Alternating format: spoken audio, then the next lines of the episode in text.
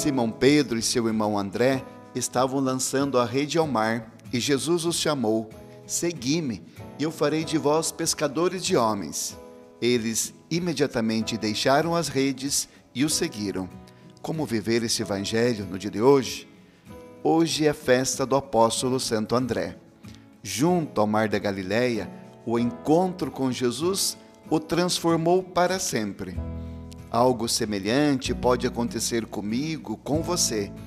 Talvez a sua vida não tenha sido até agora um exemplo brilhante, mas pode se tornar.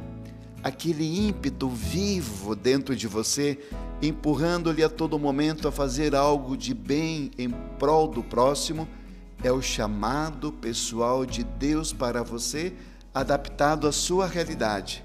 Bora, deixe as redes e siga Jesus. Santo André Apóstolo, rogai por nós.